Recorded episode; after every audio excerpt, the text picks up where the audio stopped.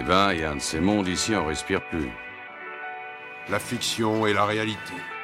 Non, le cinéma, c'est pas mon truc. Moi, j'adore ça.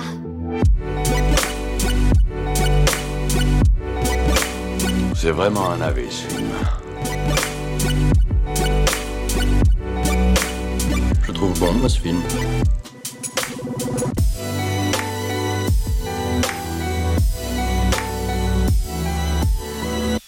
Raconte. Voyons voir. Bonjour, bonsoir et bienvenue à l'Hôtel Adriano, le podcast où nous vous faisons découvrir ou redécouvrir le cinéma d'animation japonais. Je m'appelle Boris et comme d'habitude à mes côtés par écran interposé se trouve mon ami Julien. Julien, comment va? Eh bah super bien, aujourd'hui on parle du premier vrai film euh, d'un grand réalisateur donc. Oui, c'est ça. Aujourd'hui on se retrouve pour un film assez unique dans le paysage de l'animation japonaise puisqu'il s'agit tout bonnement d'un d'un thriller psychologique où la frontière entre la réalité et la fiction devient de plus en plus floue un film effrayant, un film fascinant, mais aussi un film en avance sur son temps qui va propulser son réalisateur sur le devant de la scène en tant que nouveau grand talent à suivre. Épisode 27, donc consacré au tout premier film de Satoshi Kon, à savoir Perfect Blue. Sorti au Japon en février 1998 et sorti en France en septembre 1999, soit à peine l'année qui suit. Et pour ce qui est de l'histoire, on suit Mima, une chanteuse qui, au bout de deux ans et demi, décide de quitter son girls band, déjà très populaire, les Cham, pour se lancer dans une carrière d'actrice. Elle est poussée par son entourage et elle accepte un rôle dans une série policière, déclenchant ainsi la colère de ses fans et plus particulièrement de l'un d'entre eux. Et après avoir dévoilé la vie de Mima sur internet, le mystérieux persécuteur passe à l'acte en menaçant ses proches. Traqué, épouvanté, Mima sombre dans la schizophrénie tandis que les cadavres s'accumulent autour d'elle. Tout un programme. Alors dis-moi Julien, est-ce que tu l'avais déjà vu euh, avant euh, Perfect Blue? Alors jamais, moi j'avais vu Paprika, donc euh, je pense que Paprika euh, de Satoshi Kon ça va devenir notre, euh, on va en parler souvent, même dans les autres films autour. Très souvent Très souvent, ouais, plutôt. Et je pense qu'en fait, bah, Paprika a mis la barre et, et peut-être celui qui est le plus connu en fait de, de lui. Et du coup, ça m'a fait me renseigner sur les autres films. Mais bon, voilà, euh, fidèle à moi-même, je n'ai jamais pris le temps de les voir et c'est vraiment très dommage. Voilà, on verra à l'avis, mais c'est vraiment, à mon avis, mais c'est vraiment très dommage euh, considérant le, le chef-d'œuvre que c'est.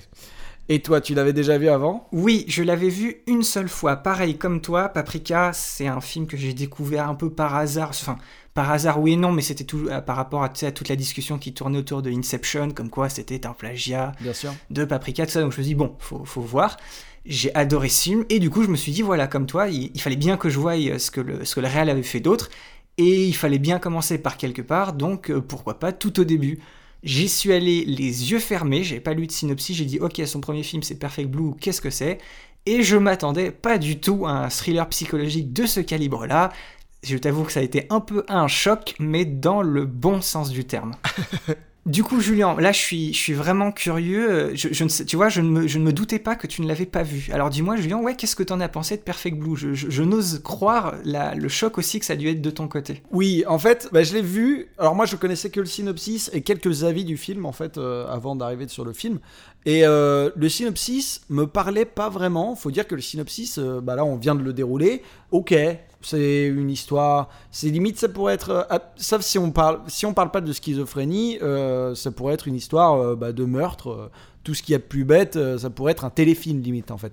Mais quand on voit le film, on est totalement sur quelque chose de totalement différent. C'est Satoshi Kon, il arrive en un seul film finalement à imposer son génie. Moi, euh, plusieurs fois, euh, genre, je me suis dit, en fait, je me suis exclaf... enfin, esclaffé, genre, c'est-à-dire que je me suis dit, mais c'est pas possible, quoi, genre, la maîtrise du film, le, le niveau qui est posé en un seul film, finalement, euh, je me dis que, en fait, finalement, Paprika n'est pas bien loin de ce film-là. Il pose déjà des bases absolument incroyables. Et donc, du coup, pour moi, c'était vraiment. Bah, je, je- l'ai vu. euh, au moment où je l'ai vu, je me suis dit. C'est vraiment. euh, déjà, il a trouvé sa patte très vite, en fait. Et en plus de ça, euh, on est vraiment. Non seulement en termes de film d'animation, c'est un grand film d'animation, mais c'est un grand film tout court, en fait, pour moi. C'est vraiment un truc où je le casse dans un film où ça te retourne le cerveau. Et vraiment, oui, effectivement, quand on prend. voilà, ceux qui. Ceux, je pense que les gens qui aiment les films à twist vont adorer euh, Perfect Blue, très clairement. C'est clair. Euh, et donc, du coup, là, on est sur des films à twist, retwist, ret- retwist. On va y venir un peu plus tard, mais c'est vraiment un film qui maîtrise son sujet de A à Z, qui ne tombe jamais dans le trop, qui ne tombe jamais dans le pas assez, qui répond aux questions aussi, parce que c'est dans les films à twist, on finit toujours sur des, enfin, souvent sur des fins ouvertes. Ici, on est sur une fin qui explique quelque chose et qui retombe sur ses pieds, et en fait, avec un- une virtuose et un brio qui est incroyable. Et toi, Boris, ton avis Maintenant que je me suis bien étalé sur le sujet. Alors, euh, je t'ai pas, c'est vrai que je t'ai pas posé la, la question tout à l'heure. J'imagine que tu l'as, que tu l'as vu en, en VO le film. VO nécessaire à la à, à l- à l'appréciation du film. Je Bon, moi j'ai repris mes bonnes habitudes et la VF, qui, est- qui est d'ailleurs très bien incarnée au début. Les premières fois que tu entends, on va dire, les différents doubleurs principaux du film, t'es un peu surpris. Mais plus le film avance, maintenant que tu, vu que tu l'as vu, tu sais très bien que tout ce qui arrive dans l'histoire, il y a forcément un peu plus de jeu po- potentiel pour les doubleurs. bien sûr. Et c'est très, la, la- la VF est très bien incarnée. La, la doubleuse qui joue euh, Mima, elle fait un, un- un super bon taf. Vraiment très bien. Donc, euh, si jamais tu es curieux, pour, comme tu avais dit pour certains autres films, Oui. n'hésite pas à aller jeter euh, une oreille à la, à la VF, elle est vraiment très bien. Ok, très bien. Alors du coup, moi, le film, quand je l'ai revu pour notre, euh, pour notre émission, comme toi, en fait, j'ai vraiment été choqué par la, qualité du film et savoir que c'est un premier film, ça m'a retourné le cerveau. On est, on est littéralement happé par le film. On te laisse même pas une chance de dire ouais, non, bof, quoi. Et même si on voit clairement que par moments c'est un, c'est un peu cheap, tu sais, au niveau de l'animation, tout le reste est tellement un cran au-dessus au niveau de la mise en scène. Et puis on va en reparler, mais le montage dans ce film, ça tient du prodigieux. Absolument. On, avait parlé dans l'épisode sur euh, notre l'anthologie euh, Memories, tu sais, du, potentiel du cinéma d'animation en matière d'expérimentation visuelle. Et tu avais d'ailleurs, toi, expliqué que justement, tu aimes beaucoup voir ces parties pris de mise en scène qui osent des choses possibles uniquement grâce à l'animation. Et ben, faut avouer que ce film, en plus, tu l'as très bien dit. Il a une histoire qui, au fond, est pas vraiment exceptionnelle. C'est très terre à terre. Ça parle de problèmes contemporains. C'est très psychologique. Tu as tout ce qu'il faut pour faire un bon gros téléfilm de série B, mais on te présente cette histoire à l'écran d'une manière ultra rafraîchissante et vraiment virtuose. Et je me répète, mais c'est un premier film, et déjà avoir un tel degré de maîtrise et d'ingéniosité, c'est pas du jeu, quoi. C'est pas normal. je, veux- je veux pas trop rentrer dans les détails, vous allez voir qu'on a un épisode bien dense pour vous. Il y a énormément de choses à dire à propos de, de ce film. Mais je veux juste terminer sur quelque chose. Je suis pas, moi, du tout client du cinéma d'horreur. C'est un sentiment que je ne recherche pas du tout quand je regarde un film. Enfin, du moins, pas tout du long, c'est pas le sentiment euh, principal. Enfin, tu m'as compris, quoi. Mais à ce jour, je crois bien que Perfect Blue serait très haut, voire tout en haut, dans un hypothétique classement de mes films d'horreur préférés pour le peu qu'il y en a. Et le fait que ce soit un film d'animation avec Satoshi Kon à la barre, à mon avis, ça n'y est pas absolument pour rien. Du coup, Julien, où est-ce qu'on peut le, trouver, ce, ce petit chef-d'œuvre, ce petit bijou de l'animation, si on a envie de le voir? Alors, qui dit bijou un peu plus obscur que les films Ghibli dit un peu plus de difficulté pour le trouver. Il est quand même disponible dans les canaux plus classiques du genre DVD et Blu-ray. Il est disponible à la location et à l'achat sur Google Play, YouTube, Apple TV et le Store Orange. Attention, c'est ils ont euh, la, la fâcheuse manie de ne proposer que la VF. Alors ça te va toi? Enfin, certains d'entre eux ont la fâcheuse manie de ne proposer que la VS, la, la VF. Alors toi, ça, ça te va, mais moi qui recherche de la VO et de la VOST, c'est plus compliqué. Et sinon, hein, bon, euh, forcément, si vous avez encore des difficultés après tout ça, là vous trouvez vos films Bande de brigands.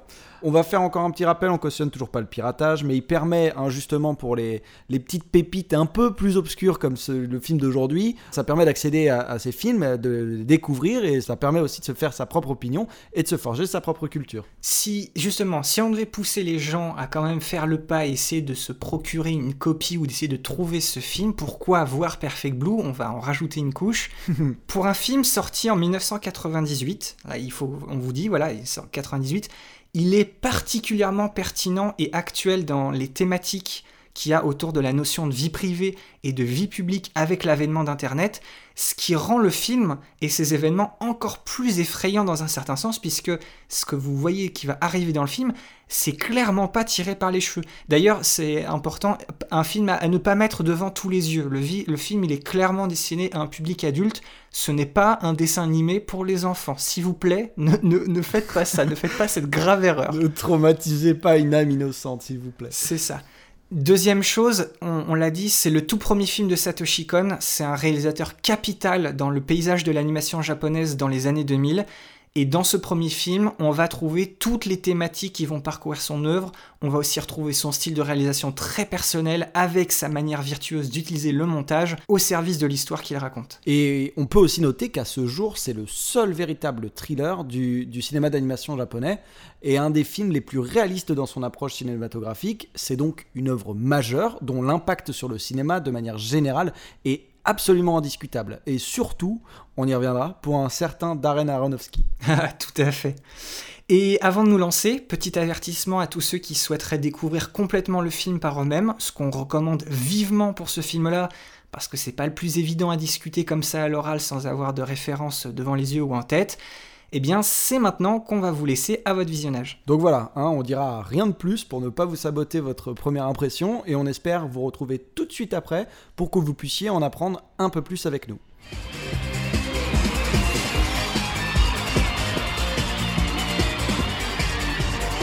Le producteur a été emballé par les essais de Mima.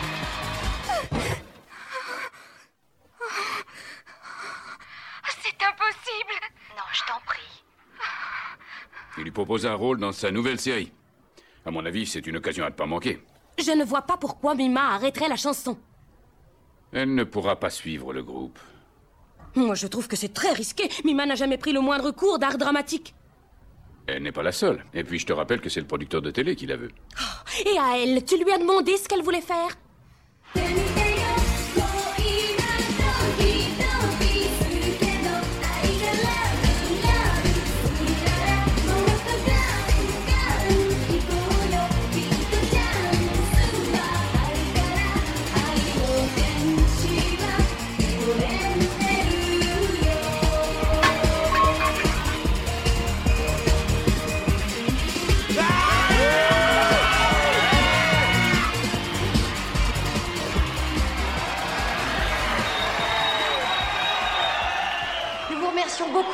Accueil. Et pour vous faire plaisir, nous allons vous interpréter notre toute dernière chanson. Pour nous faire plaisir, on aimerait bien que vous nous chantiez tout le CD Mais avant, puisque certaines rumeurs sont parues dans la presse à propos de la dissolution de notre groupe, Mima a une annonce à vous faire. Il est temps de parler contexte maintenant. Alors on l'a déjà évoqué dans certains de nos, épisodes précédents, mais au cours des années 80, le studio d'animation Madhouse s'est affirmé comme un acteur majeur de la production japonaise grâce à leur focus notamment sur la création de films et d'OVA.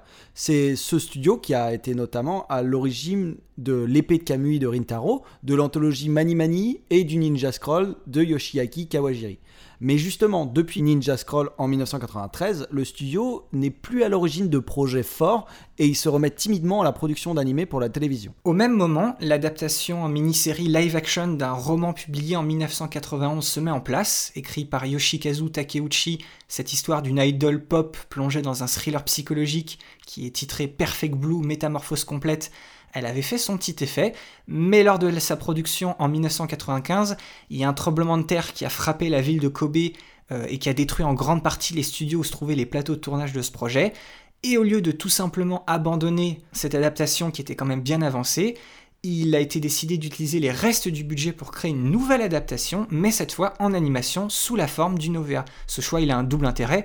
Déjà, le coût de ce genre de production, ils sont très réduits et ça permet rapidement de rentrer dans ses frais.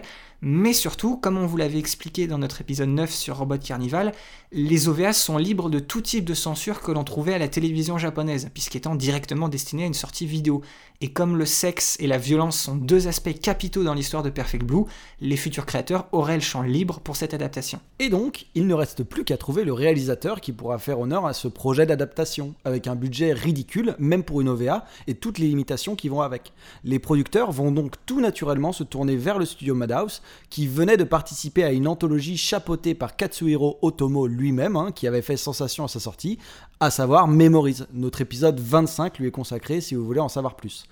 Et c'est justement Otomo qui va suggérer l'un de ses protégés pour cette adaptation, celui-là même qui s'était occupé des décors sur Rouge Z, qui avait écrit le scénario du premier film live-action d'Otomo et qui venait de se faire remarquer pour son scénario sur le premier segment de Memories en démontrant sa maîtrise du langage narratif. On en a parlé déjà plein de fois, un certain Satoshi Kon. Par contre, bien qu'il soit intéressé par le projet, Satoshi Kon ne partage pas du tout la vision du roman et il n'était absolument pas satisfait du scénario écrit par l'auteur pour cette adaptation. Pour lui, il n'y avait pas du tout matière à faire un bon film. Et avec son scénariste Sadayuki Murai, il va demander à la production l'autorisation de trahir en quelque sorte le roman original et opérer des changements au niveau de l'histoire.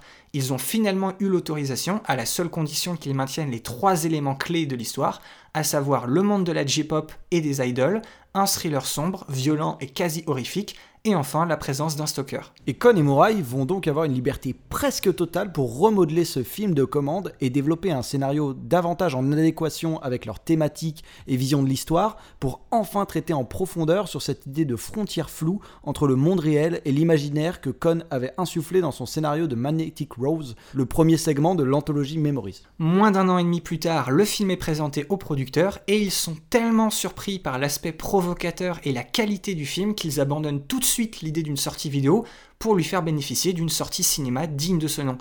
Il colle le nom de Katsuhiro Otomo en tant que superviseur spécial du film pour lui donner une, une plus grande notoriété, ce qui a permis à Perfect Blue d'être diffusé dans de nombreux festivals en 1997 dans le monde entier et de gagner une certaine renommée, notamment grâce à son prix du meilleur film asiatique lors de la seconde édition du festival Asia de Montréal, un festival à l'origine consacré aux films asiatiques, mais qui est très rapidement devenu le plus grand festival international de films de genre en Amérique du Nord. Le film sortira après ça officiellement dans les salles obscures japonaises le 28 février 1998, et il aura le droit à une diffusion à l'international dans les deux années qui ont suivi. Pour la France, c'était le 8 septembre 1999, et le film est même ressorti chez nous en salle une seconde fois, le 9 mai 2018. Satoshi Kon, le réalisateur, est donc né et entre directement dans la cour des grands pour devenir une nouvelle figure de proue pour le studio Madhouse, posant les bases d'un style qui allait élargir les possibilités de l'animation. Et comme pour pas mal de classiques, son premier film a gagné avec le temps sa place dans de nombreuses listes des meilleurs films d'animation japonais. Et comme on vous le disait en intro, on peut voir l'influence de Perfect Blue sur le cinéma contemporain, surtout à travers le travail de Darren Aronofsky. Ce dernier n'a jamais caché son admiration pour Satoshi Kon, mais il ne s'est aussi jamais privé d'aller puiser dans Perfect Blue une très forte inspiration. Non seulement c'est lui qui possède les droits américains du film, qu'il a acheté pour presque 60 000 dollars, pour pouvoir réutiliser une scène iconique dans son second film Requiem for a Dream, sorti en 2000. Vous savez, c'est celle où un personnage féminin crie dans sa baignoire sous l'eau. Mais il est surtout impossible de ne pas voir toutes les similarités scénaristiques et visuelles entre Perfect Blue et Black Swan, son film de 2010, même si Aronofsky continue de démentir que son film a été inspiré par celui de Cohn.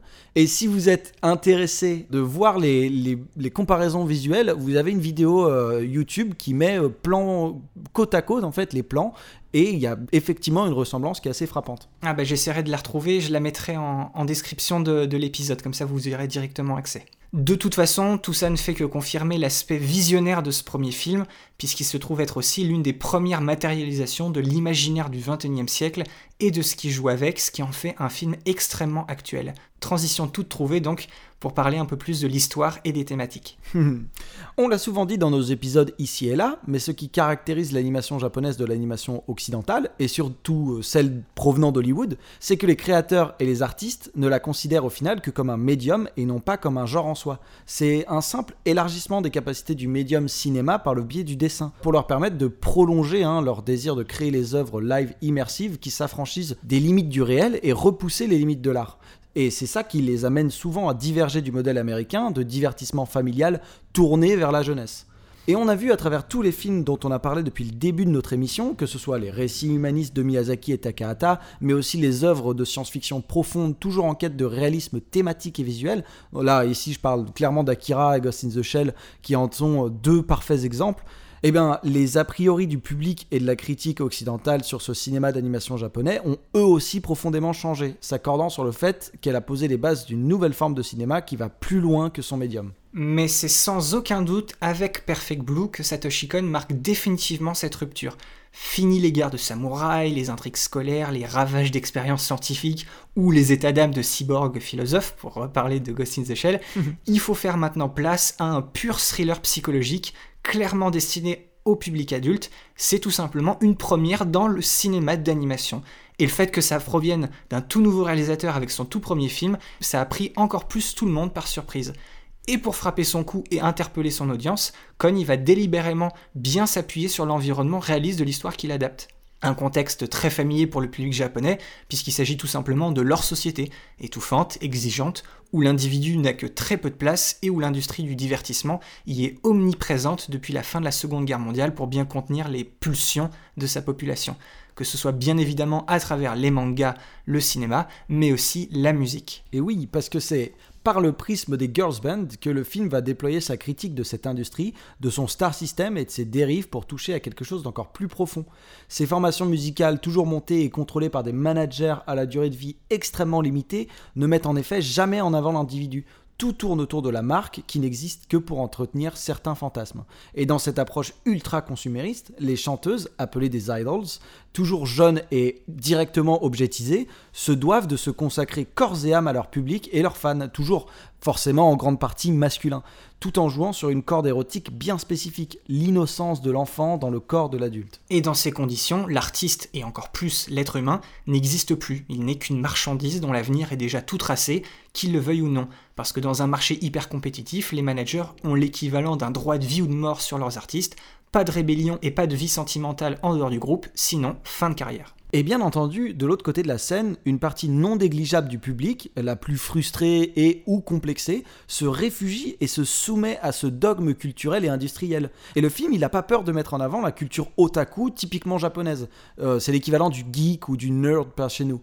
Mais il va se concentrer sur ces dérives et les extrêmes qui découlent de l'aspect obsessionnel de cette culture. Oui, et là, il ne sera pas simplement une question d'une personne passionnée, mais bien des personnes qui sont prisonnières de cette passion et qui ne vivent qu'à travers elle dans une fausse réalité qui se construisent de toutes pièces. Dans le film, tout ça en fait c'est condensé dans le personnage de Mimaniac, le fameux stalker de l'histoire originale.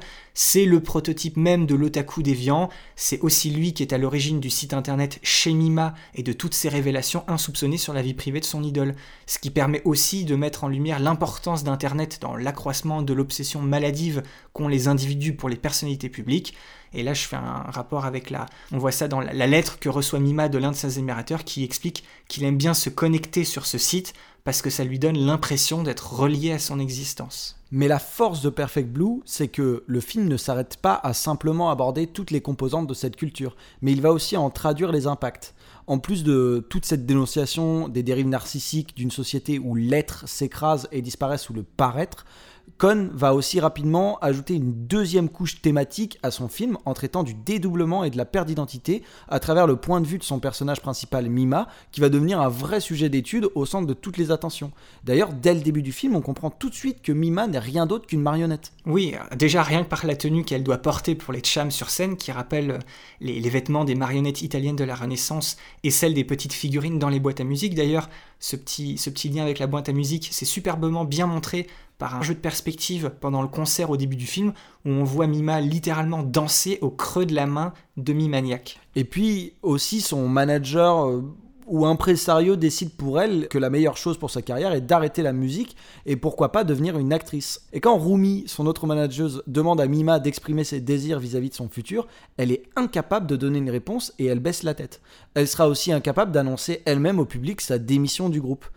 En fait, en gros, en se résignant à être une sorte de jouet pour ses admirateurs et ses producteurs, elle va peu à peu perdre pied parmi toutes les personnalités, ou même on pourrait dire les masques qu'on veut lui faire porter. Elle commence le film comme une chanteuse pop à succès, livrée au regard de spectateurs majoritairement masculins. Ce n'est rien qu'une idole féminine infantilisée et faussement désexualisée chargée de matérialiser, d'entretenir les fantasmes des salariés japonais avec un petit surplus de libido. Et maintenant que cette image ne lui convient plus vraiment, tout est mis en place pour lui faire adopter un nouveau statut, celle d'une comédienne qui peut exprimer des émotions variées, et même si elle va continuer à être exposée au regard des autres, ce serait comme une jeune femme adulte et non plus comme une enfant. Mais les hommes qui sont en charge de cette nouvelle carrière traduisent ce passage à l'âge adulte par une sexualisation à outrance. Mima ne devient que l'image d'un corps à découper en plans, partagé, livré encore une fois au regard et au désir des hommes. Et pour survivre dans cette nouvelle voie et cet environnement inconnu qu'est le cinéma et la télé, elle va devoir accepter sans broncher des actions de plus en plus traumatisantes pour son image publique, que ce soit des séances de photos de nus ou une scène de viol dans la série TV policière pour laquelle elle a décroché son premier rôle. Oui, d'ailleurs, petit, petit avertissement, petit trigger warning, il y a effectivement dans le film une, une fausse scène de viol assez perturbante et évidemment très dure à regarder, mais on va en reparler souvent parce que c'est un, moment capital et très important dans le film. On va en reparler un petit peu plus tard et aussi lorsqu'on parlera des choix de mise en scène.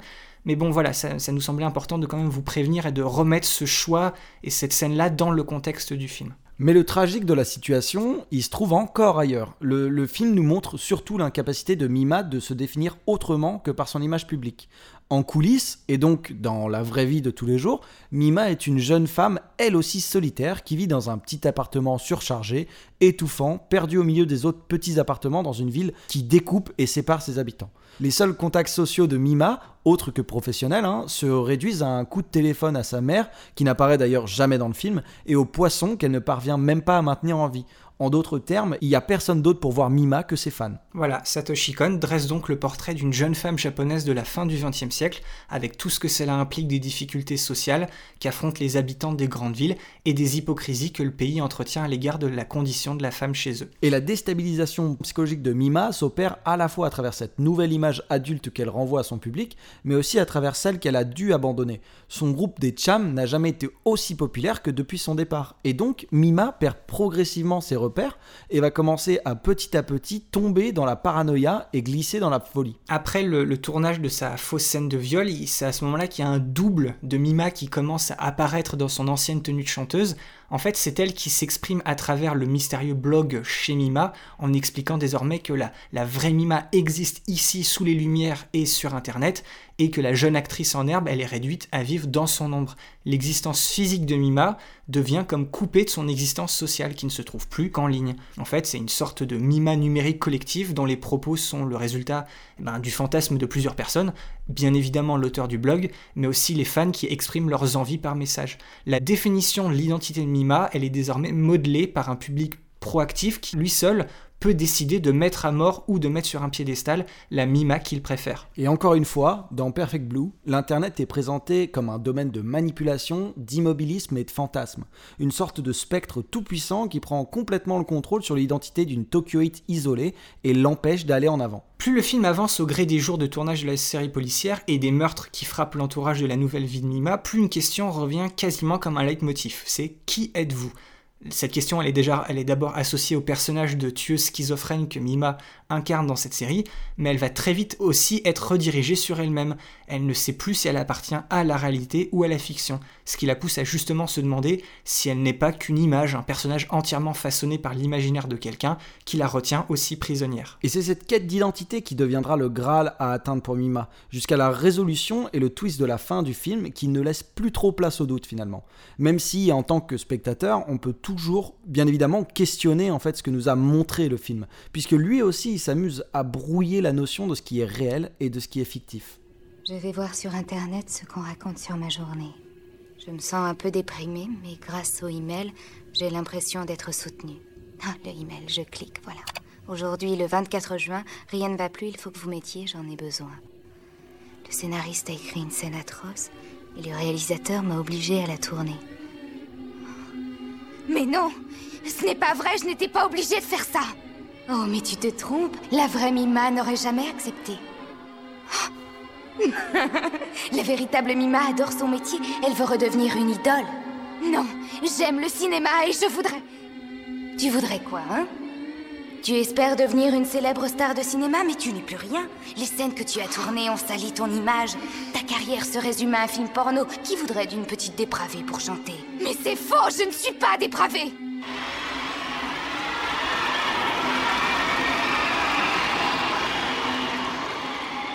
Tu ne pourras plus jamais revenir dans la lumière. Tu as de la chance parce que je te remplace maintenant.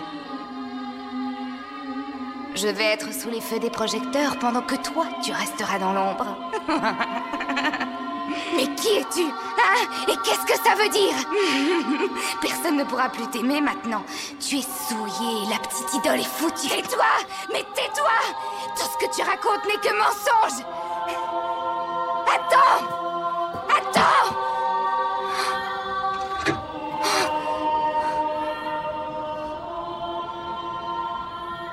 On peut donc enchaîner directement sur l'esthétique et la réalisation du film. Au-delà de son fond vraiment très solide et subversif, Perfect Blue, c'est aussi une merveille formelle. C'est un pur produit de cinéma, le cinéma avec un grand C. Le fait que ce film pourrait être très bien fait comme ça en live action sans aucun problème n'est pas du tout le fruit du hasard, c'était bien la volonté de Satoshi Kon. La mise en scène est clairement à l'occidental, ce qui fait que le film est tout à fait accessible pour le public du monde entier, même avec une histoire qui se passe dans un univers culturellement très japonais. C'est le premier film en tant que réalisateur pour Kon, mais on trouve déjà son goût très prononcé pour les récits emboîtés dans d'autres récits, comme des poupées russes tout comme euh, les images et les écrans les uns dans les autres, ou l'importance des reflets pour exprimer la dualité, voire même la multiplicité des personnages. Et Perfect Blue regorge de trouvailles et d'effets pour nous plonger au plus profond de son ambiance et de son intrigue, peut-être plus en spirale d'ailleurs qu'en boîté. Et c'est là aussi le génie de faire un film de ce genre en animation, puisque le spectateur, étant confronté à une œuvre intégralement animée, est lui aussi bloqué dans une zone où faire la distinction entre le réel et le fictif est à la limite de l'impossible. Que peut-on qualifier de réel dans un dessin animé de toute façon? Une approche formelle donc très à l'occidental qui fait aussi de Perfect Blue une œuvre particulièrement cinéphilique, mais pas obligatoirement un film de cinéphile. On peut y retrouver de très nettes influences de grands noms du cinéma, ce qui permet de décrypter certains partis pris, mais c'est plus une valeur ajoutée. Le film se porte très bien tout seul et n'a pas besoin de clin d'œil pour faire mouche aux yeux de tout le monde. Dans Perfect Blue, il y a deux inspirations principales dans sa mise en scène. D'abord, dans, son approche de la tension, du suspense et surtout aussi de la notion de voyeurisme, le film se place totalement dans l'héritage des films d'Hitchcock, voire même plus du côté de De Palma le, spectateur, il est complètement pris à son propre jeu, puisqu'il est constamment pris à défaut dans le film en tant que voyeur privilégié et victime de ce voyeurisme qui tend vers l'obscène. Par exemple, je vais expliquer ça, il y a une scène qui illustre tout à fait ça, c'est le, moment où, Mima reçoit, on va dire, un fax, un premier fax qui la menace. Mima, on la voit, elle décroche sa feuille et d'un seul coup, elle se tourne vers la caméra, elle demande Qui êtes-vous? en s'adressant directement à la caméra et donc à nous les spectateurs. Et à ce moment-là, la caméra elle est un peu comme repérée, elle fait un très violent zoom arrière pour sortir de l'appartement de Mima. C'est une toute petite séquence, et Con y révèle déjà à son personnage principal l'existence d'un regard extérieur qui nous met d'emblée euh, mal à l'aise, puisque ce regard extérieur, eh ben, c'est le nôtre. D'ailleurs, dans le reste du film, chaque scène qui va se passer entre guillemets dans l'intimité de Mima commencera toujours par un plan extérieur de la fenêtre de son appartement avec les rideaux tirés. Et comme la caméra parvient de toute façon à pénétrer dans cette intimité sans qu'elle le souhaite, eh ben, le spectateur est techniquement le premier violeur de Mima, bien avant la fameuse scène de tournage de son viol pour la série policière. Et la deuxième grosse influence, elle est un peu plus dans la manière dont la violence graphique du film est mise en scène, et, en plus de l'aspect réalité slash cauchemar de ce qui se passe à l'écran, on est en fait totalement dans la veine des giallo italiens. Le travail de la couleur et des jeux de lumière très tranchés lors des moments presque de grande brutalité, souvent euh, à l'arme blanche, font écho à la dose de sexe et de violence que ce genre de thriller a toujours su offrir à son audience. On a des exemples qui illustrent ça, le meurtre du scénariste de, la série dans le parking, avec la fille dans l'ascenseur, avec la musique des Chams comme euh, une sorte de ritournelle fatale pour ceux qui l'écoutent. C'est un moment assez mémorable qui fera sûrement plaisir aux amateurs du travail des réalisateurs comme Dario Argento. En plus de cet aspect cinéphile absolument assumé, Perfect Blue s'avère être aussi une petite révolution dans le monde de l'animation, bien avant euh, l'utilisation de la 3D ou du motion capture, pas tant par l'animation du film en elle-même, qui se rapproche plus souvent de mouvements, on va dire, assez réalistes, mais bien par le soin justement apporté à la réalisation. Satoshi Kon y contourne très habilement les limites de son budget et y met un soin tout particulier à proposer des compositions de plans et un découpage précis et implacable. Oui, dès Perfect Blue, Kon démontre le pouvoir impressionnant de sa science du montage qui entre ses mains n'est rien d'autre qu'une arme aiguisée qu'il utilise pour appuyer ses choix, ses questionnements et les thématiques de chacun de ses films.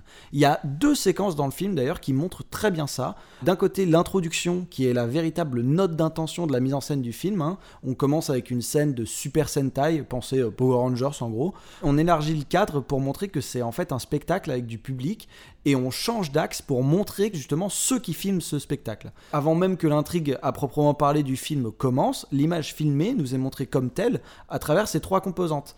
Un contenu, un point de vue qui définit le cadre et un regard. Et juste après, on recule encore une fois juste le temps de placer l'écran titre pour découvrir que toute cette scène n'est qu'un flashback de Mima. Et c'est à ce moment que l'introduction de Perfect Blue révèle ce qui sera une constante dans le cinéma de Cohn. Chez lui, tout n'est qu'une image mentale et le montage jouera avec ce fait-là pour sciemment perdre le spectateur à l'image des personnages entre le passé et le présent, ce qui est vrai et ce qui est fictif. Et enfin, il y a cette fameuse scène de faux viol, c'est une scène centrale dans le film d'un point de vue scénaristique, mais aussi une clé qui permet vraiment de comprendre le message que Cohn fait passer à travers son film. Ce viol n'a techniquement pas lieu, c'est une scène fictionnelle d'un film dans un film, mais elle n'en reste pas très dure à regarder, et ce qui accentue son horreur, c'est la distance avec laquelle il est réalisé, regardé, et la manière dont il est banalisé, puisque c'est du faux, ça doit forcément être quelque chose de complètement anodin. La scène, encore une fois, est montrée à travers les trois composantes des images du film, un contenu, un point de vue et un regard. En fait, on assiste ici à la création d'une image supposément divertissante qui a pour but d'être consommée à une grande échelle. Sauf que cette image est extraite avec violence d'un être, encore une fois sans son réel consentement, pour nourrir ce flux d'images continues qu'est l'industrie du divertissement au Japon. Et du coup, on voit bien que Perfect Blue entretient de nombreux rapports avec le médium du cinéma live action. On pourrait dire que c'est un dessin animé qui se veut long métrage de cinéma classique. Et comme l'un des sujets du film, c'est une chanteuse qui se rêve actrice, la mise en abîme devient assez impressionnante. Alors oui, aussi certains pourront reprocher au film d'avoir une animation approximative ou très statique dans les scènes de foule, mais le soin de ces scènes-là, il est apporté ailleurs, il n'est pas du tout question d'une défaillance artistique. Encore une fois, Cohn il joue avec les contraintes budgétaires de son film et il insuffle un sens à cette animation un peu en deçà, évidemment, en termes techniques. Tous ces plans immobiles, où il ne reste que des formes sans visage, en fait, on peut les interpréter comme la représentation de la menace, une menace sourde que représente le public pour Mima, qui est complètement terrorisé à l'idée de ne plus correspondre à l'image que les autres se font d'elle. Du coup, en plus de thématiques typiquement japonaises et contemporaines, le film surprend aussi par son trait et son approche du cara design, où des visages déformés ou opaques contrastent avec le trait particulier de Kon quant à la représentation sensuelle mais surtout sensible des femmes à l'image. Le fait que certains graphismes soient plus que sommaires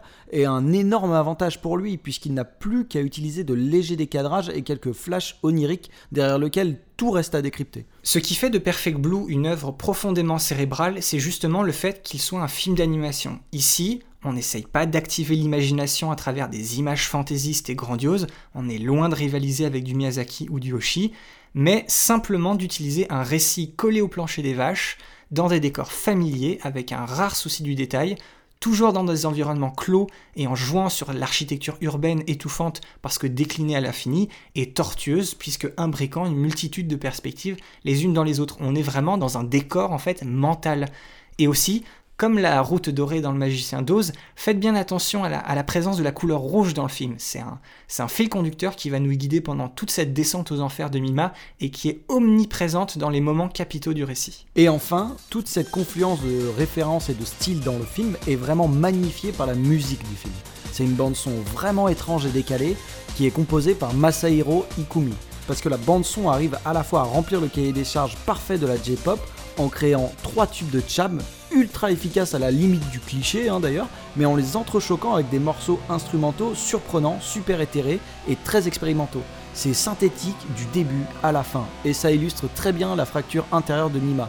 C'est rempli de motifs répétés en boucle qui évoluent avec le temps pour se fondre dans le film. Oui, plus qu'un accompagnement, la bande originale, elle participe énormément à la création d'une atmosphère noire, cauchemardesque et très déstabilisante qui nous laisse aucun répit, comme pour Mima dans le film. En parlant de ne laisser aucun répit, on va enchaîner directement sur la, partie suivante, hein, la partie C'est quoi ton plan? Alors c'est une rubrique qu'on aime bien, où chacun d'entre nous choisit un plan qu'il a marqué, on le met en perspective, on discute composition, symbolique, etc. Et vous pouvez retrouver les plans sous les posts Facebook et Twitter de l'épisode.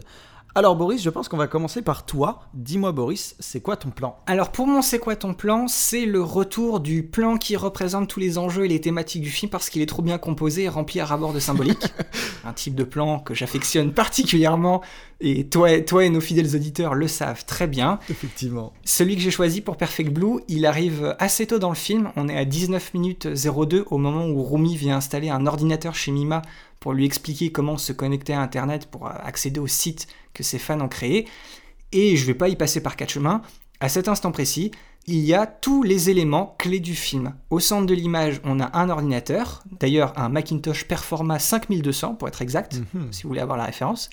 À l'intérieur du cadre de l'écran éteint, on voit tout juste le reflet du visage de Mima, et l'ordinateur est entre un cactus et un vase avec des roses, tous posés contre un fond rouge écarlate. C'est un rouge qui éclate les yeux. Et voilà, et en fait, en une image, on te transmet tout de suite l'idée d'une femme dont le reflet est emprisonné dans l'écran d'un ordinateur et que ça a beau être une, une nouvelle technologie très design, un bel objet à regarder, c'est tout aussi dangereux que les épines d'un cactus ou d'une rose, hein, qui s'y frotte, qui s'y pique, euh, tout ça, tout ça. et que cet objet et que le monde connecté qui s'ouvre grâce à lui n'apportera rien de bon à son utilisatrice. On vous l'a dit plus tôt, le film a beau s'appeler Perfect Blue, c'est le rouge qui est la couleur capitale du film, et ça symbolise pas l'amour ou la romance, mais bien la violence, qu'elle soit physique ou psychologique. Et en plus, j'aime beaucoup le fait que toute cette symbolique passe par les éléments du décor, puisqu'avant de devenir réalisateur, on vous avait appris que Satoshi Kon, il avait commencé sa carrière dans le monde de l'animation en tant que directeur artistique chargé des décors. Et en passant réalisateur pour la première fois sur ce film, eh ben, il n'hésite pas à mettre cette expérience au service de sa mise en scène, et il prouve d'emblée qu'on est tout simplement entre les mains de quelqu'un qui sait exactement ce qu'il est en train de faire. Donc voilà, ce plan-là, il est trop trop bien. Une démonstration de la maestria du, du, réalisateur, quoi. Genre, c'est incroyable. J'avais, pour le coup, pas vraiment porté attention à ce plan-là, plus que de le regarder euh, dans le contexte de la scène. Mais effectivement, tout ça, ça fait énormément sens à partir du moment où, on le rappelle, vous avez vu le film et vous connaissez tous les enjeux et tout ce qui se passe dedans. Voilà, comme ça, la prochaine fois que tu le regarderas peut-être en VF, eh ben, tu pourras faire attention à ce, à ce moment-là. Dis-moi, Julien, toi, c'est quoi ton plan? Alors, mon plan se situe vers. Alors, j'ai pas envie de dire tout de suite où se situe mon plan. Et si toi tu le regardes sans savoir vraiment à quel moment il se situe, est-ce que tu saurais le placer dans le film? Début, milieu, fin? Euh, alors celui-ci, celui-ci, j'ai un doute.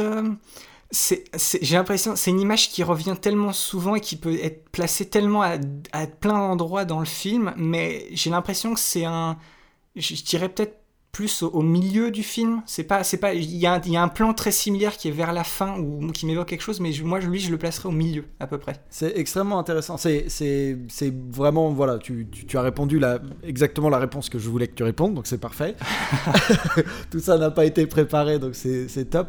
Ce plan-là revient. C'est pas exactement le même plan, ils n'ont pas réutilisé les mêmes images, mais en gros, l'intention de ce plan-là revient à plusieurs moments du film. Il y a un moment où c'est réel et le reste du moment où c'est euh, voilà, c'est un peu c'est fantasmé en fait, c'est fantasmé de la, de la du point de vue de la personne qui le fantasme. Ça n'est pas toujours, alors sans vouloir aller trop spoiler, ça n'est pas toujours Mima en fait. Ici en fait on voit Mima qui lève les bras, qui est en tenue bah, de, de la tenue qu'elle porte au début du film quand elle fait son concert euh, de J-pop. Et euh, du coup, voilà, elle lève les bras et en gros, elle est euh, adulée par un public et on entend un bruit de, voilà, de public. Le- les plans juste avant, c'est un public qui tape des mains.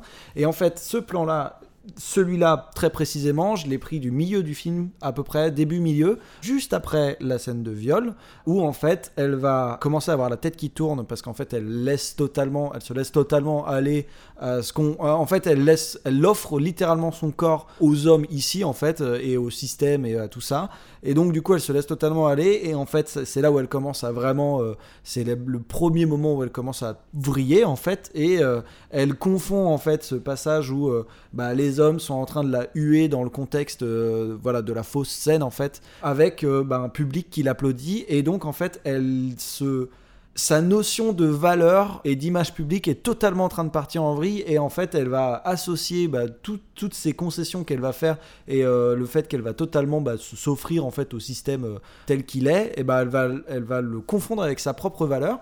Et il y a quelque chose de très intéressant. On avait parlé un peu plus tôt euh, du côté poupée du côté marionnette. Et il y a un autre côté qui est très intéressant.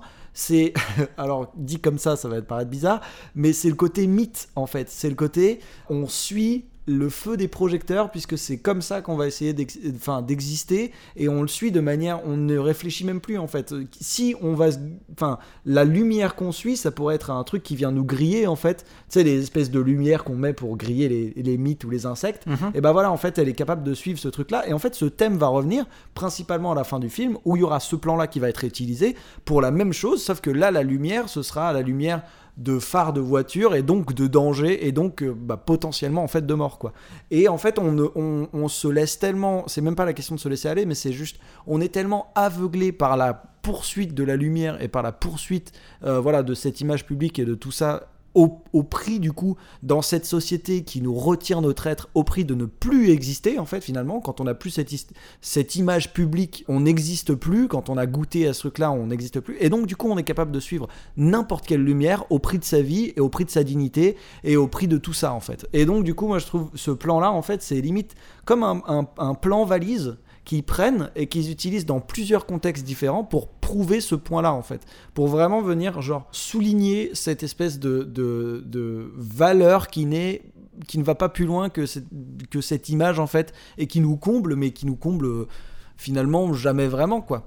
C'est ça, ça montre, ça montre que continuellement, Mima, en fait, vu qu'elle n'existe que par son public, elle, est toujours en recherche de ce, public-là, quel qu'il soit. Elle n'existe que par ce, rapport qu'elle a avec, son, avec une audience. Donc, comme tu le dis, même si ça peut être dangereux ou quoi que ce soit, dans, tout ce qu'elle fait, il elle faut la seule chose qu'elle peut faire, en fait, c'est d'essayer de se rattacher au public et de s'imaginer, de dire, ah bah voilà, je fais des choses, j'existe pour eux, il faut que je sois exactement comme ils le veulent et quoi qu'ils me demandent de faire pour que je puisse continuer à exister à leurs yeux, il faut que je continuellement que je cherche, que je continue à chercher ce public-là et que je fasse les choses qui, me disent. Et c'est exactement ça. Et d'ailleurs, c'est très drôle puisque dans cette scène de faux viol, elle a la tête à l'envers dans un environnement qui est très sombre. Et elle, ce qu'elle finit par voir là, dans cette espèce de.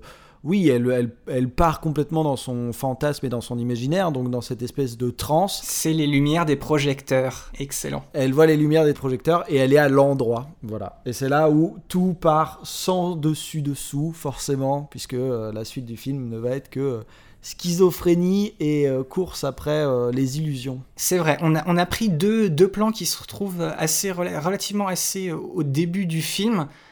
Mais voilà, en fait, le problème c'est que plus le film avance, plus c'est pas les plans qui sont, on va dire, intéressants en eux-mêmes, c'est la manière dont ils vont être agencés les uns avec les autres. On, vous- l'a dit, on l'a répété, mais vous allez, vous allez le voir, le, montage de ce film, le montage de ce film, là, les idées de transition visuelle pour vous perdre ou pour tout simplement passer d'un lieu à un autre, c'est du, du, du génie, c'est du génie. Il y a un moment, on arrive à un point dans le film où c'est plus, on va dire, l'histoire et les thématiques qui ressortent le plus, c'est la maestria d'un d'un réalisateur qui arrive et qui débarque et qui vous dit bon bah voilà moi c'est comme ça que je vois les choses je vais vous montrer ce que je sais faire et voilà la, la seconde moitié du film c'est ça c'est juste on, des claques Tout- tout- toutes les 10 minutes tu prends une claque de réalisation tu une idée de montage c'est c'est exceptionnel Exactement. Qu'est-ce qu'elle peut bien faire? Elle en met du temps. Moi, il faut que je repasse au bureau. Tu veux bien la raccompagner? Et dis donc, en fait, dis-moi, euh, maintenant que c'est fini, tu as d'autres projets pour elle? Oui, plein. J'ai plusieurs contacts très intéressants, dont un premier rôle dans un film pour le cinéma, puisqu'elle ne voit pas d'inconvénient à tourner nu. Ça intéresse beaucoup de gens.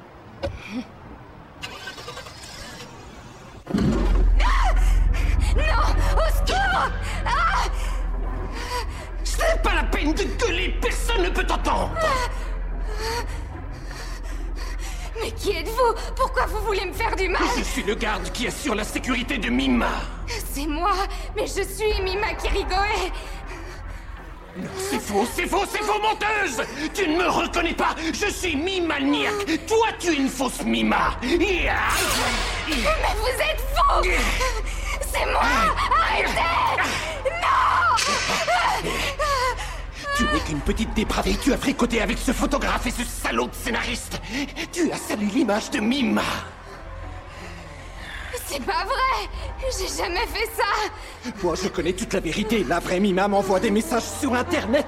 Et c'est toi qui lui veux du mal. Alors c'est vous le meurtrier. Et maintenant ton tour est arrivé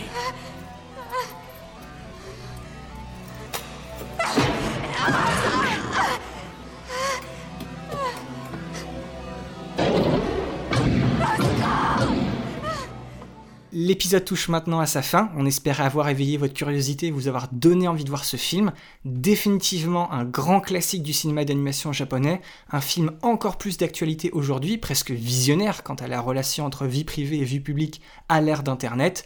Sous la forme inédite aussi d'un thriller psychologique effrayant de réalisme et extrêmement bien maîtrisé, qui a permis à un nouveau réalisateur de montrer un, un aperçu de son immense talent.